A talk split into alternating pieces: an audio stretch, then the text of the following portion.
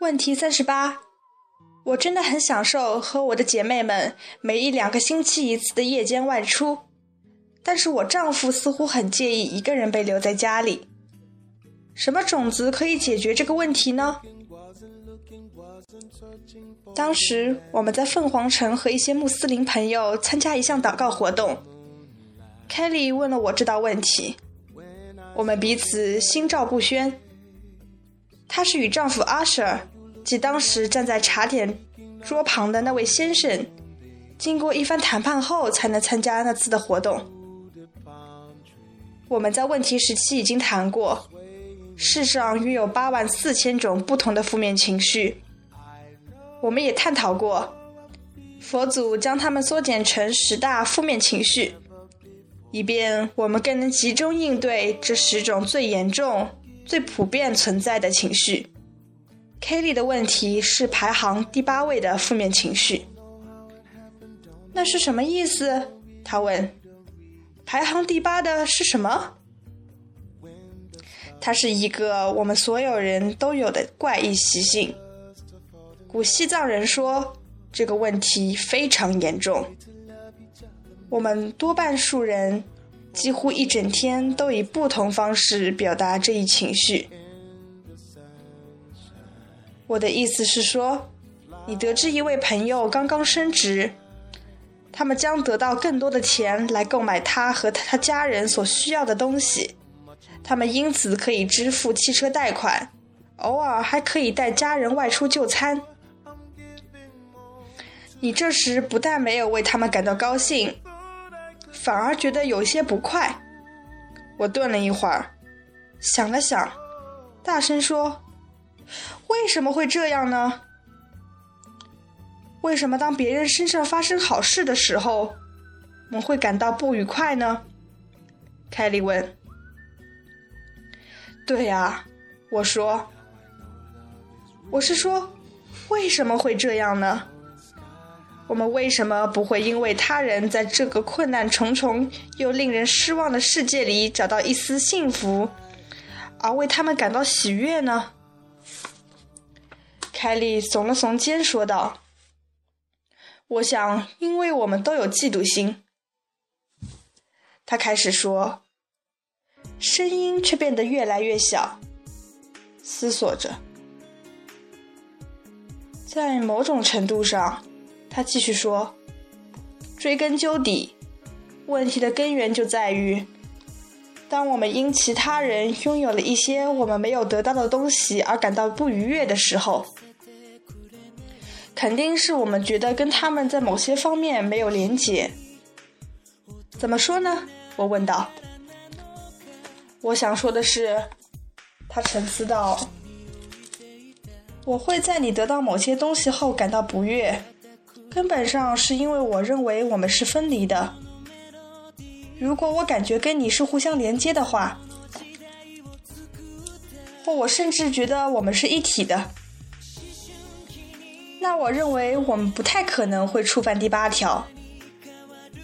那就是说，我越是和你更亲近或和你成为一体的话，每次在你遇上好事时，我就会感到更快乐。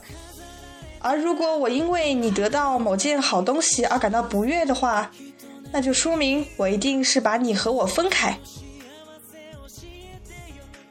我点头，我还是没有那样想过，但这也让我想起了一个一千两百年前的古老观念：共同的敌人。有一名来自印度的佛教圣人，我说道。名为祭天。他说：“我们越是感觉跟其他人更亲近，我们越是能把痛苦看成是大家共同的敌人。因此，当全世界的任何一个人从生命中勉强取得一丝快乐时，对于困扰我们所有人的痛苦来说，可就是一个打击。”我们时刻都身处战场，与那伤害我们所有人的痛苦交战，这样观想很好。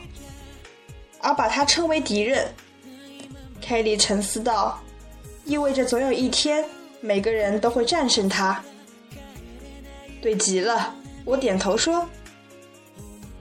但是，这跟我得以和姐妹们外出，且回家后不用看到一个抱怨连连的丈夫有什么关系呢？她问。你懂得这个方法，我回答。你想要什么，种下种子，让他人先得到相同的东西。你，不想要的。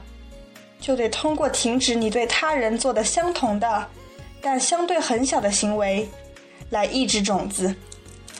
因为你所看到发生在自己身上的事，都来自于你过去所种下的一颗相比之下极微小的种子。凯莉想了约一分钟，说道：“所以有时候我一定是在他人得到心仪的东西时，感到有些不悦。”这样才会让阿舍因为我得到我想要的，既与姐妹们夜游，变得不愉快。是的，所以我必须重新检视我的日常生活，审视自己何时何地有这样的行为。你可以这么做，我同意的。不过，我想，如果我们可以用正面积极的方式去处理。那将更有趣，也更有成效。在西藏，有一种叫随喜冥想的东西，我想这正是我们所需要的。凯莉皱起鼻子说：“冥想就是坐在冰冷的地板上的一个垫子上，使得双膝麻痹。它原本应该让你得到平静才对，但却成了另一个干扰你的意识。”让你感到内疚的体验。哦，我是个坏人，我今早没有做冥想。我轻声的笑了，他说的真对。那种冥想有点像是每天严谨的锻炼，好比定期健身，肯定有它的好处。重点是，如果是你喜欢的运动，那你会较为乐意去做。你也许可以强迫自己一天做五十次伏地挺身与五十次仰卧起坐，但他们确实是不断重复，非常无聊。又也许你可以与好友在一条漂亮的乡间小道骑自行车，来达到相同的运动量，那不是更有趣吗？这正是随喜冥想的要点所在。你可以在睡觉之前做很多惬意的冥想，这是其中之一。是的，我们常常因为别人得到自己所得不到的好东西而感到不舒服。可是这只是一种习惯，一种习性，我们可以把它扭转过来。所以，请把冥想垫和冰冷的地板抛之脑后。下班回到家后，吃顿美味的晚餐，洗个澡。然后，如果想要的话，可以看一会儿电视。当你准备好就寝时，坐在床边，或甚至躺下，盯着天花板，然后让你的意识漫游。但我们只让它漫游到近几天发生在他人身上的美好的事情，为安妮约会顺利感到快乐，为 Nick 学业优异。为将来的事业打下良好的基础而感到快乐，为全国人民因假期的到来而得以休假感到快乐。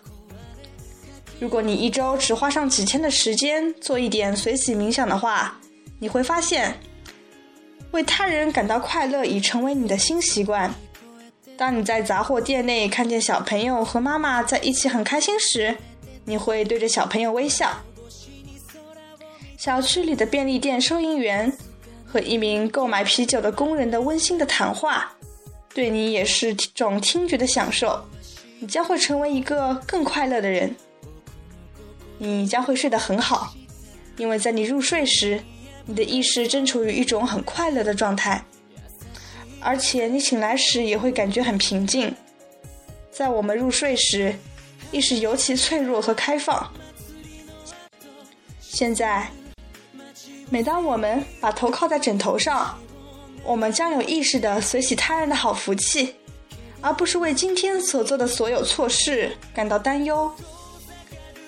这会种下一颗强有力的种子，让我们看到他人为我们的福气感到欣慰。